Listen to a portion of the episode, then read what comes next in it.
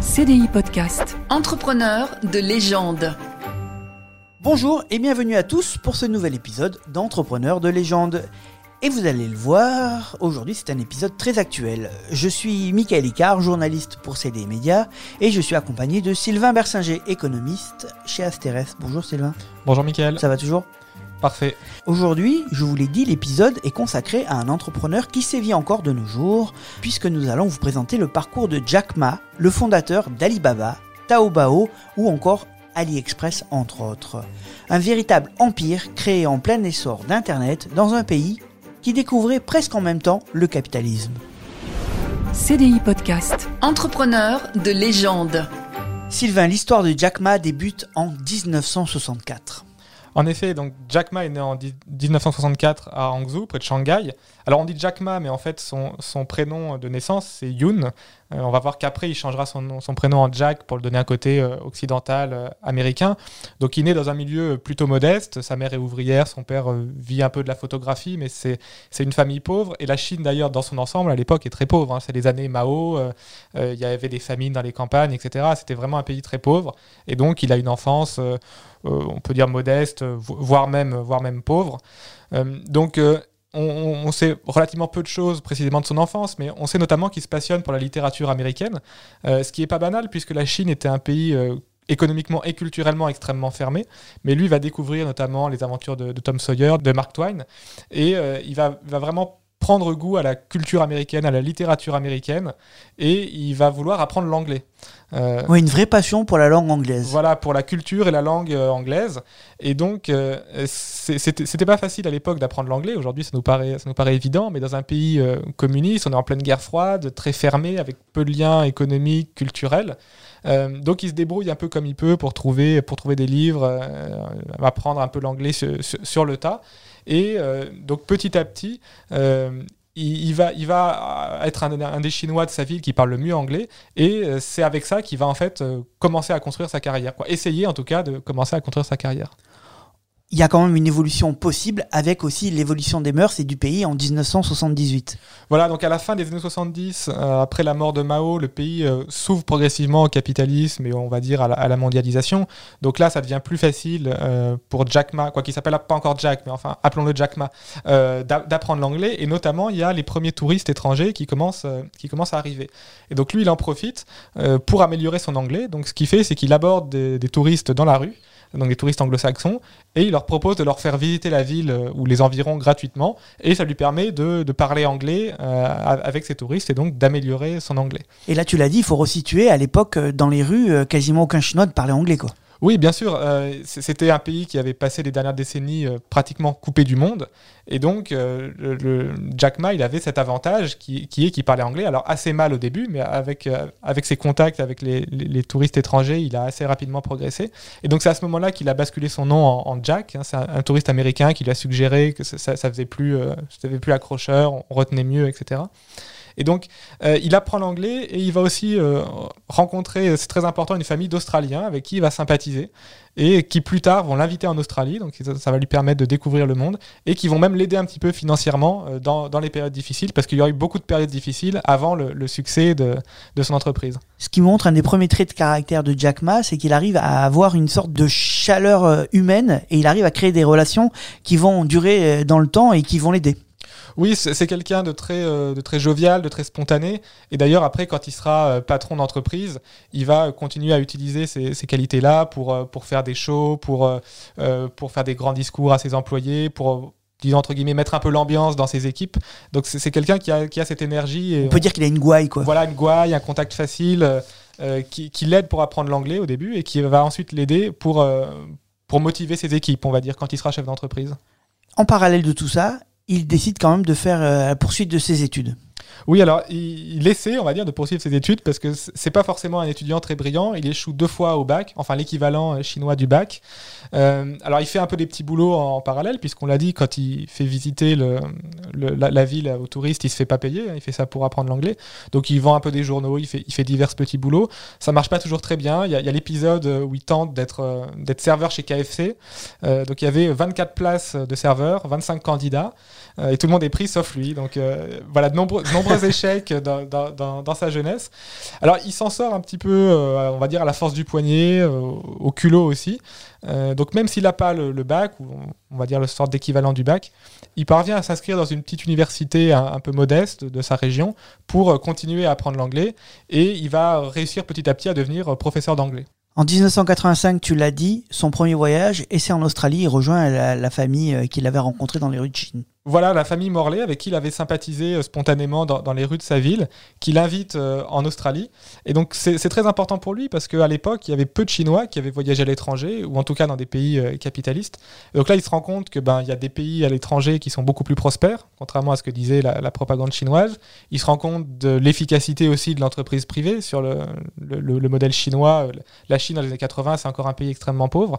Et donc c'est vraiment euh, un, voyage qui va, euh, on va dire, changer sa perception des choses et lui, lui donner une vision euh, de l'économie, de l'entreprise que beaucoup de Chinois en fait n'ont pas encore à cette époque. Donc c'est on va dire une très grande ouverture d'esprit pour lui. En 88, 1988, tu l'as dit, il devient prof avec une licence d'anglais en poche.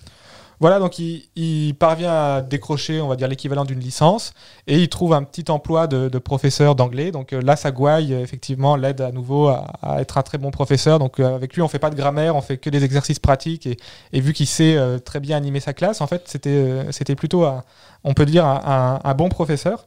Mais il, a plus d'ambition, en fait, que d'être simplement, entre guillemets, professeur. Il veut vraiment créer des entreprises. Oui, au fond de lui, il a cette âme d'entrepreneur qui Voilà, le ronge. voilà il- il- il- c'est quelqu'un qui a de l'ambition, qui, qui veut grandir, qui veut, euh, alors pas forcément faire fortune, mais enfin réaliser de grandes choses. Et puisque l'économie chinoise est en train de se transformer, les entrepreneurs commencent à être non seulement acceptés, mais en plus euh, encouragés, en tout cas dans, dans une certaine mesure, il va créer sa première société donc en 1994. Oui, parce que là, tu, le- tu le dis, mais on on l'a pas dit au début, mais euh, avoir une société privée, à l'époque, avant, avant ces années-là, c'était presque interdit. Alors avant les années 80, c'était tout simplement interdit, hein, on allait tout droit en prison. Dans les années 80, ça a commencé à être possible dans certains secteurs, et puis petit à petit, euh, les, les- les secteurs, on va dire, libéralisés ou ouverts au, au privé ont été, ont, ont été agrandis. Euh, alors le Parti communiste chinois contrôlait, et on va le voir, contrôle toujours hein, étroitement le- les, les entreprises, mais euh, disons que dans les années 90, il y a de plus en plus de pans de l'économie chinoise qui sont ouverts à, à la concurrence et, euh, et aux entreprises privées. Et donc, tu l'as dit, 1994, sa première société est fondée. Voilà, donc il crée une société qui s'appelle Hope, donc euh, l'espoir en anglais, hein, c'est- pas anodin. Et donc l'idée de cette, de cette entreprise, au début, c'est pas de vendre des, produits comme euh, le, fera euh, Alibaba par la suite, c'est en fait de mettre en contact euh, des entreprises occidentales et des entreprises chinoises. Puisque dans les années 90, il y avait encore eu très peu d'échanges éco- économiques et culturels entre la, Chine et l'Occident. Et les entrepreneurs, soit chinois qui veulent vendre à l'international, soit les, les étrangers qui veulent investir en Chine, eh bien, c'était pas forcément facile de, de comprendre le fonctionnement, euh, de, quoi, déjà de traduire, les, de comprendre la langue, de comprendre le fonctionnement spécifique de chaque pays, de chaque culture, etc. Et donc lui, il se pose un petit peu comme un, on va dire, un intermédiaire entre le monde des affaires chinois et le monde des affaires euh, internationales. Il favorise un peu une sorte de traduction internationale pour les affaires. Quoi. Voilà, donc il fait de la traduction et on va dire du, du réseautage, de la, de la mise en contact. Et du coup, il se fait repérer par le gouvernement. Oui, alors, euh, donc son entreprise commence euh, modestement, on va dire très modestement, euh, même en, parallèle, il essaie de vendre un peu tout et n'importe quoi pour essayer de, maintenir son entreprise, son entreprise à flot. Il va se faire effectivement re- repérer par le, gouvernement, et notamment on va l'envoyer aux États-Unis pour régler un différend. Alors il y avait une histoire compliquée d'une société d'autoroute américaine, une, une bisbille dans un contrat, et on l'envoie aux États-Unis pour essayer de régler ce problème-là. Alors Bon, il y, a- plein d'histoires. Il, tombe sur des entrepreneurs véreux qui menacent de l'enfermer. Enfin, il y a un peu des rebondissements. Mais ce qui est très important, c'est que dans ce voyage aux États-Unis, il rencontre, euh, quoi, il découvre Internet qu'il n'avait jamais vu avant. hein. On est, là, on est au milieu de la décennie 90, donc Internet est en train de se développer aux États-Unis. Rappelons qu'Amazon a été créé en, en 94. Et il découvre Internet. Et c'est pour lui euh, vraiment un coup de foudre. Et il se dit, bah voilà, c'est ça la technologie du futur, c'est ça qu'il faut faire. Et, euh, et donc, désormais, il aura une seule obsession, c'est de se lancer euh, sur Internet. Alors, sans trop savoir comment au début et qu'est-ce qu'il va vendre, etc. Mais en tout cas, il sait qu'il veut travailler avec Internet. Et donc, du coup, tu l'as dit, à son retour très rapidement, en 95, il crée sa première société, qui est aussi une des premières sociétés chinoises de l'Internet. Voilà, donc au début, il crée euh, un site internet pour son entreprise euh, Hope, euh, mais bon, ça marche pas très bien. Et donc, en, en 95, il crée une nouvelle société, China, Pa- China Page, qui est en fait, on peut dire, une sorte d'annuaire en ligne. Donc à l'époque, il n'y avait que des annuaires, les, vieux bottins papier comme, on- les a connus en France. Et lui, son idée, c'est de, créer en fait un peu la même chose. Donc toujours pour mettre des entreprises en relation entre elles. hein. c'est, euh, c'est un annuaire pour les entreprises et pas pour les particuliers. Et donc euh, de, faire ça en ligne, une sorte d'annuaire d'entreprise en ligne, toujours pour mettre en, contact le monde des affaires chinois euh, et, et occidental. Alors, ça marche euh, moyennement, on va dire, au début. Il emprunte un peu d'argent à, ses amis, notamment au, au Morley, hein, ses, amis euh, australiens, qui avaient un niveau de vie bien supérieur à lui. Donc, il, lance cette entreprise. euh, Bon, avec des débuts, euh, des débuts pas forcément très faciles. Il y y a une province qu'il contacte pour faire un site internet. Et il faut voir qu'au début, quoi, à cette époque, Internet est naissant dans le monde et à peu près inconnu en Chine. hein. Il est, c'est un des précurseurs, c'est un des premiers à lancer une entreprise euh, sur Internet en Chine. Donc quand il démarche des clients chinois et qu'il leur dit on- je vais faire des, des affaires sur Internet, les gens ne savent même pas ce qu'est Internet. Donc, euh, donc en fait, le fait d'être tellement précurseur, on peut dire, euh, bloque un peu. Ça a été un frein pour lui. ça a été un frein parce qu'en fait, vu que Internet n'était vraiment pas du tout connu en Chine, et bah du coup, la, la société a eu un peu de mal à prendre au début. Mais finalement, cette société, avec un peu la, force de ce Jack Ma, elle commence à avoir quand même un petit succès. Oui, alors elle a un petit succès et euh, en fait peut-être un peu trop puisque le, gouvernement chinois qui tolérait les entreprises privées dans une certaine mesure, on va le dire, euh, commence à dire que cette société prend peut-être euh, trop d'indépendance, trop d'autonomie et en fait donc le- l'entreprise est rachetée, on peut dire de force, hein, par, un groupe étatique chinois et Jack Ma est peut dire contraint en fait, il devient fonctionnaire à Pékin dans un ministère pendant deux ans et, euh, et en fait on ne lui a pas trop demandé son avis, hein. c'est-à-dire que Donc du coup, il doit, il doit vendre sa société, enfin du coup euh, fusionner avec une société euh, contrôlée par l'État et aller se mettre dans un petit placard. Voilà, c'est c'est un peu ça. C'est-à-dire que le, le gouvernement chinois tolère les entreprises privées, mais veut garder, euh, une main, quoi, contrôler l'économie d'une main de fer. Donc dès qu'il y a une société euh, dont, dont le pouvoir pense qu'elle peut devenir un peu trop indépendante ou, ou alors qu'elle peut intéresser euh, des copains bien placés euh, d'un ministre ou autre, eh ben elle, est, rachetée euh, et évidemment vous n'avez pas votre mot à dire. Quoi. On on vous demande pas vraiment votre avis. Donc Jack Ma, il connaît un peu une, on peut dire une traversée du désert pendant deux ans à la fin des années 90 où il est il est un peu placardisé en fait dans, dans, dans un ministère. Donc il, il ronge un peu son frein parce que lui il a plein d'idées, il voit les autres qui les, qui les lancent et lui pendant, ben, il passe deux ans en fait euh, à, à attendre, à prendre la poussière dans un ministère. Mais ça va pas l'arrêter? Non, ça va pas l'arrêter. Donc quand il est euh, à nouveau, on va dire, euh, autorisé à recréer une entreprise, donc on est en 1999, et là il fonde donc Alibaba, euh, donc qu'on connaît toujours aujourd'hui. C'est peut-être un mal pour un bien en fait. Peut-être, euh, peut-être que ça lui a permis de, de, de- mûrir ses idées, de, réfléchir. Il a aussi pu, euh, quand il était au ministère, rencontrer euh, Jerry Yang, qui est un- le cofondateur de Yahoo, donc un Américain d'or- d'origine chinoise, avec qui il a pu échanger un peu, ce qui a pu lui donner des idées. Donc peut-être que ces deux années lui ont, l'ont forcé un peu à maturer son projet. Donc peut-être d'une certaine façon, c'est un mal pour un bien, c'est difficile à dire. Mais en tout cas, dès qu'il peut, il, recrée une société, donc Alibaba. Donc Alibaba pour, pour avoir un nom international. hein. Dans le monde entier, quand on dit Alibaba, on pense euh, Sésame ouvre-toi, les 40 voleurs, etc. Et donc c'était pour avoir un nom, euh, un, nom international, ce qui prouve l'ambition dès le début, hein, puisqu'il choisit ce nom, puisqu'il est connu dans le monde entier. Donc il a dès le début une, une- une ambition internationale. Il a compris qu'Internet était euh, une technologie mondiale et que donc une société Internet doit avoir une, euh, un, raisonnement, une stratégie, euh, une stratégie mondiale dès le début. Et toutes ces influences sont internationales hein, de toute façon. Oui, alors euh, il, il a toujours, dès le début, été très influencé par la culture américaine, dans les années 90 par, par, par, le film Forrest Gump. Donc euh, c'est assez intéressant parce que lui, c'est il a, un petit peu dans le côté Forrest Gump, Jack Ma, c'est-à-dire personne un peu une personne un peu originale, un peu, un peu décalée, euh, mais à la fois brillante. Euh, donc, donc, euh, donc il se reconnaît très bien dans, dans- dans le personnage de Forrest Gump, qui est une de ses grandes références euh, culturelles, en effet. Et c'est son énergie et son engouement qui vont réussir à dynamiser petit à petit la société. Voilà, donc euh, Alibaba au début, euh, en fait, c'est toujours une société dans, la, mise en relation euh, de- d'entrepreneurs. hein. C'est toujours un peu ce même filon que, que Jack Ma essaie de creuser, donc mettre en relation des entrepreneurs chinois euh, avec euh, des, des entrepreneurs euh, internationaux. Donc là, ça marche un peu mieux. Internet commence à être connu. Euh, il a déjà créé des sociétés avant, donc il sait un peu mieux comment ça marche. Alors, il, il est toujours pas informaticien. hein. Il, il connaît pas grand-chose en informatique, donc il s'entoure, il s'entoure d'informaticiens. Oui, depuis le début, il fait ça. Il Voilà. s'entoure de gens qui savent faire. tout l'aspect technique est confié à soit des sous-traitants, soit à des, à des salariés euh, informaticiens. Donc lui, il s'occupe de l'aspect alors international, puisque son gros atout, c'est de parler anglais, de bien connaître le, le monde occidental, et puis d'avoir le, flair, l'intuition, de motiver les équipes.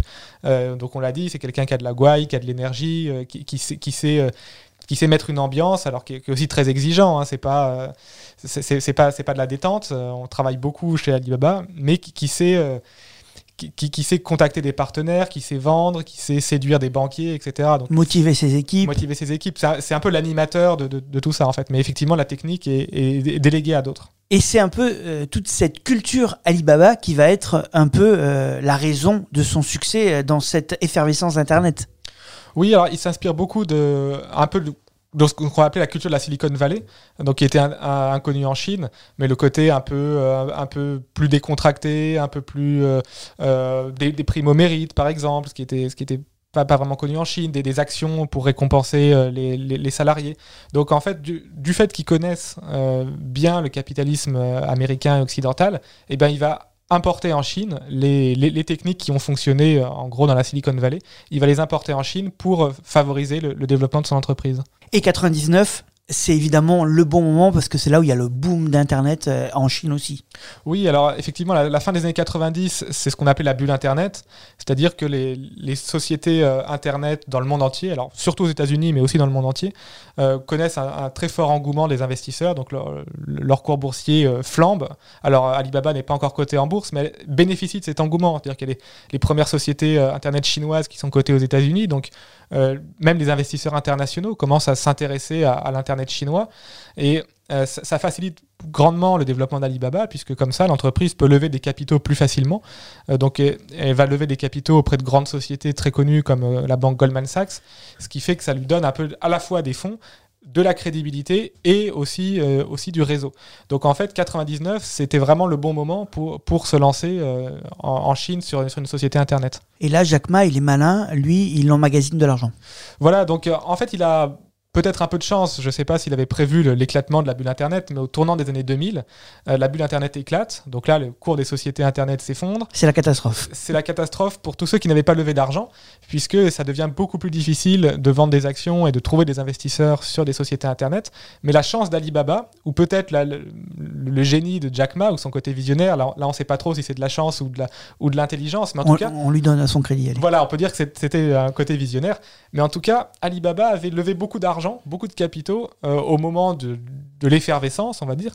Et donc, quand la bulle éclate, beaucoup de ses concurrents, euh, eux, n'ont plus les moyens de se financer. Mais euh, Alibaba avait amassé, euh, on va dire, suffisamment d'épargne et de trésorerie pour, pour faire face à cette période difficile. Et donc, en fait, l'éclatement de la bulle, d'une certaine façon, va un peu. quoi, Alibaba est touché par ça, mais beaucoup moins que ses concurrents. Donc, d'une certaine façon. Ça fait un peu le ménage Ça autour fait de un peu lui. le ménage, voilà. Donc, euh, en fait, Alibaba bénéficie d'une certaine façon de l'éclatement de la bulle Internet. La société survit et il est l'heure un peu de la diversification pour survivre. Voilà, donc, euh, même si on a dit qu'Alibaba avait levé beaucoup de capitaux et que l'entreprise amortit plutôt bien la crise, euh, c'est quand même une période difficile où il y a des licenciements, etc. Donc, Alibaba, on, on le répète au début, c'était toujours une entreprise de mise en relation d'entrepreneurs euh, chinois et étrangers. Et donc là, l'entreprise se diversifie, alors euh, un peu dans tout, dans, euh, les polices d'assurance, dans, euh, la banque, dans un peu à la stratégie de Jack Ma, c'est-à-dire qu'il avait déjà fait ça euh, pour essayer de faire vivre son entreprise, il essaie un peu tout, de, vendre un peu tout et rien, et euh, donc avec des, on va dire des succès mitigés. Et le, le- point de bascule, on peut dire, c'est euh, c'est, euh, 2003, quand euh, Alibaba lance donc Taobao, qui est euh, son site euh, sur lequel l'entreprise vend un peu tout et rien, une sorte d'Amazon chinois en fait, hein, c'est un peu, c'est un peu l'équivalent. Et donc c'est vraiment là que ça va être le tournant pour, pour, pour Jack Ma et pour Alibaba. Là, c'est la révolution, puisque à l'époque, le marché de la vente en ligne au- en Chine, il est contrôlé par eBay. Oui, donc en 2003, c'est eBay qui contrôle à peu près, on va dire, 90% de la vente en ligne en Chine. Euh, et euh, ce qui est prodigieux, c'est qu'en deux ans, euh, Alibaba va complètement évincer eBay. Donc en, en- en 2003, il y a 90% de part de marché pour, eBay. Deux ans plus tard, Alibaba a pris plus de la moitié du marché. Donc il y a vraiment eu un basculement prodigieux qui est dû à plusieurs choses. Alors déjà, il y a eu l'épidémie de SRAS. Donc euh, on connaît bien les épidémies maintenant. on connaît bien, ouais, Et on connaît bien maladie. leurs effets. Donc Ouais. euh, l'épidémie actuelle de, de Covid a beaucoup bénéficié à des sites comme Amazon en France, hein, à tout, tout ce qui est vente, vente en ligne. Et ça avait déjà été le cas en 2003 en Asie, puisque l'épidémie de SRAS, donc avait été beaucoup moins euh, virulente que que, ce- que celle d'aujourd'hui, avait déjà euh, eu les, à peu près les mêmes effets sur le commerce, c'est-à-dire que les gens n'allaient plus en magasin. en- Ils avaient peur d'aller en magasin. voilà, euh, ils allaient plus en magasin en Chine et à Hong Kong et, euh, et ils achetaient en ligne. Donc ça, ça, ça a beaucoup aidé euh, Alibaba. Donc en fait, un peu par hasard, ils, ils sont arrivés au bon moment, on va dire. Et ce qui les a beaucoup aidés, c'est les erreurs en fait de eBay, puisque eBay a, euh, disons, copié ce qui marchait aux États-Unis pour le mettre en Chine. Et ça, ça a été l'erreur, fatale d'eBay, euh, c'est qu'ils n'ont pas compris les spécificités du marché chinois. Euh, par exemple, le site internet d'eBay, il était très dépouillé, un peu à l'occidental, alors qu'en fait, le consommateur chinois, lui, il aime farfouiller. Il aime retrouver sur un site internet le, un peu, on va dire, l'ambiance des, des- marchés euh, un peu foisonnants qu'il pouvait y avoir en Chine. Donc, par exemple, sur, euh, sur Alibaba, quoi, sur Taobao, mais en disant sur Alibaba, on peut négocier avec un vendeur. Alors, donc en ligne, il y a un peu de chatter, dire bah, à combien tu me vends ça, bah non, tu peux me le faire à temps, etc. Donc, C'est ce qui se fait en vrai dans les rues en Chine euh, quand tu achètes quelque chose. Voilà, donc en fait, euh, le- la force en fait de Jack Ma, c'est qu'il connaît le marché chinois, il sait comment se comporte le consommateur chinois, et donc il adapte son site aux habitudes euh, du commerce à la chinoise. Alors que euh, eBay, lui, prend les, standards occidentaux, les applique en Chine, et point final, sans se demander si le consommateur chinois, ça, lui plaira ou pas. Et donc ça, ça a été un, un- un- vra- vraiment, quoi, eBay, c'est vraiment tirer une balle dans le pied, on va dire. Euh, par exemple, un autre, exemple très intéressant, c'est que Jack Ma, dès le début, dans ses colis, il met des petits, euh, cadeaux, des petits bibelots, des petits bonbons, des choses comme ça, euh, ce à quoi le, consommateur chinois est extrêmement sensible. Euh, pour un consommateur chinois, si vous mettez pas des petits bibelots dans les, dans, les paquets, ça veut dire que vous respectez pas le consommateur. eBay, ne pense pas du tout à ça. eBay aussi avait on peut le dire, peut-être un peu la grosse tête, c'est-à-dire qu'il il commençait à prélever des commissions importantes en se disant, de toute façon, on a le monopole, on va, on va augmenter nos commissions. Alors que euh, Taobao, pas du tout. hein. Taobao ne prélève absolument aucune commission. Donc en fait, c'est une, une plateforme un peu comme Amazon de mise en, en relation. C'est une place de marché? Une place de marché, voilà, exactement, une mise en relation entre des vendeurs et des, et des acheteurs. Donc Taobao ne stocke rien, hein, c'est juste un, voilà, de, la, de la mise en relation. Et euh, c'est complètement gratuit, à la fois pour les vendeurs et pour les acheteurs. Donc le site se rémunère avec les pages de pub et il se rémunère euh, en proposant aux entreprises la possibilité, en payant, d'être mieux placé sur le site, donc d'avoir d'avoir plus de visibilité. Mais en fait, euh, vu, que- vu que euh, Taobao est gratuit et que Ali- euh, eBay, lui, était payant et de plus en plus cher, ça a aussi euh, grandement bénéficié à Alibaba et à Jack Ma. Il est resté dans son idée de mise en relation, en fait, Jack Voilà. Ma, depuis le début. C'était son idée de mise en relation, seulement qu'au lieu de mettre en relation des, des entrepreneurs chinois, des entrepreneurs étrangers, bah, il met en relation des vendeurs chinois et des consommateurs chinois. Taobao, évidemment, comme tu l'as dit, bah, ils écrasent un peu eBay. Et rapidement, en 2014, euh, bah, Alibaba rentre en bourse. Voilà, c'est un, point marquant parce que c'est une des plus grandes introductions en bourse de l'histoire en termes de, montants qui, sont levés. Donc à la bourse de New York, hein, là en plus, c'est vraiment la- la petite, quoi, ex-petite société chinoise qui va euh, sur la, grande, la plus grande place financière mondiale lever énormément d'argent. Et donc l'entreprise non seulement gagne, euh, quoi, récolte des fonds pour se développer, mais aussi gagne une, une très forte notoriété internationale à, à ce moment-là. Donc, après cette entrée en bourse, évidemment, pour que euh, tout continue de fonctionner et de prospérer, il faut penser à quelque chose que Jack Ma adore, à savoir la diversification. Oui, une des principales diversifications euh, de l'entreprise, c'est dans les services financiers. Puisque quand on pense euh, à Alibaba, on pense euh, à une sorte d'Amazon chinois, mais c'est aussi une banque chinoise très, très importante. C'est-à-dire que les, les banques euh, en Chine sont totalement contrôlées par l'État et les, on va dire les, les placements ne sont pas du tout intéressants puisque l'État utilise l'épargne des Chinois un peu comme un moyen, on va dire détourné de lever de l'impôt. Donc elle contrôle des banques chinoises, elle verse très peu d'intérêts aux épargnants et, l'État utilise l'argent pour un peu comme s'il avait prélevé de l'impôt en fait. Et donc ce qu'a fait euh, Alibaba et d'ailleurs d'autres grands groupes euh, chinois, c'est qu'ils ont proposé des services financiers euh, à, leurs consommateurs. Donc en fait, Alibaba c'est à la fois, on va dire l'équivalent d'Amazon et l'équivalent, disons, de, PayPal ou d'une banque en ligne, avec la, filiale Alipay. Donc c'est vraiment une entreprise qui propose un, on va dire un ensemble de services. Il propose à la fois le, produit physique, la, livraison, la vente du produit physique, et les services financiers qui permettent d'obtenir un crédit, euh, de mettre de l'argent sur un compte courant, etc. Donc c'est vraiment un ensemble global qu'on connaît, qui n'a pas forcément d'équivalent en fait euh, chez nous. Alibaba, c'était quand même, quand même centré euh, vers la Chine. Hein. Taobao, c'est un site essentiellement chinois. Mais il y a quand même une volonté de se diversifier à l'international. Oui, alors l'entreprise a tenté de, se diversifier hors de Chine, alors avec des succès euh, mitigés. Donc, euh, euh, elle, a tenté un peu dans tous les pays. Globalement, on peut dire qu'à l'international, c'est quand même Amazon qui reste, la référence sur tout ce qui est le commerce en ligne. Alors, on peut penser en, France ou même dans d'autres pays à AliExpress qui commence à, gagner des parts de marché. Oui, qui est donc du coup la tentative d'Alibaba de réussir à l'international avec AliExpress. Voilà, c'est- un peu la, vision de Taobao à l'international, euh, donc qui commence à prendre un petit peu, mais le, succès est quand même beaucoup moins, euh, on va dire, foudroyant qu'en Chine, puisqu'il y a euh, Amazon et d'autres qui sont, qui sont des, entreprises déjà bien établies et c'est beaucoup plus dur de, venir leur gagner des parts de marché. Jack Ma a quitté la présidence d'Alibaba. Oui, donc Jack Ma a été un temps l'homme le plus riche de Chine. Après, bon, sa fortune a un peu baissé, en tout cas relativement à d'autres entrepreneurs. Euh, c'est vrai que ces, dernières, euh, ces derniers mois, ces dernières années, on, on en a beaucoup parlé. Euh, donc, il a quitté la présidence de l'entreprise et il semblerait, alors il faut pas le conditionnel parce que le monde des affaires et de la politique chinoise est assez opaque, mais il semblerait qu'il soit tombé en disgrâce vis-à-vis du, du Parti communiste. Il a été critique en tout cas. Alors, il a été critique. Il a fait une conférence où il a critiqué le système bancaire chinois. Euh, et ensuite, il a disparu pendant plusieurs mois. Il y a eu, tout un tas d'idées, euh, de, suppositions. Alors, est-ce que le, Parti communiste chinois lui a interdit de, parler, euh, l'a mis en prison? Enfin, on sait, on sait pas trop. hein. Il y, a, un peu de mystère aut- autour de ça. Mais il semblerait que depuis, quelques mois, années même, le, pouvoir chinois commence à se dire que ces entrepreneurs qui ont réussi au-delà de toutes leurs espérances prennent un peu trop de pouvoir, un peu trop de liberté. Euh, par exemple, l'an dernier, euh, Alibaba a voulu euh, introduire une filiale, donc la, filiale qui détient Alipay en bourse à Hong Kong. Et au dernier moment, le, Parti communiste chinois a dit non, on, bloque tout, vous ne vous cotez pas en bourse. Donc il y, a le sentiment que euh, le, le pouvoir politique chinois ait envie de un peu de taper sur les doigts de ces grands groupes euh, internet chinois qui, euh, qui, qui prennent à ses yeux un peu trop de, un peu trop de puissance. Donc c'est vrai que ces dernières années ont été un peu plus difficiles pour, pour Jack Ma. Mais on n'est pas à l'abri de le voir revenir avec une nouvelle idée qui sortira de son chapeau.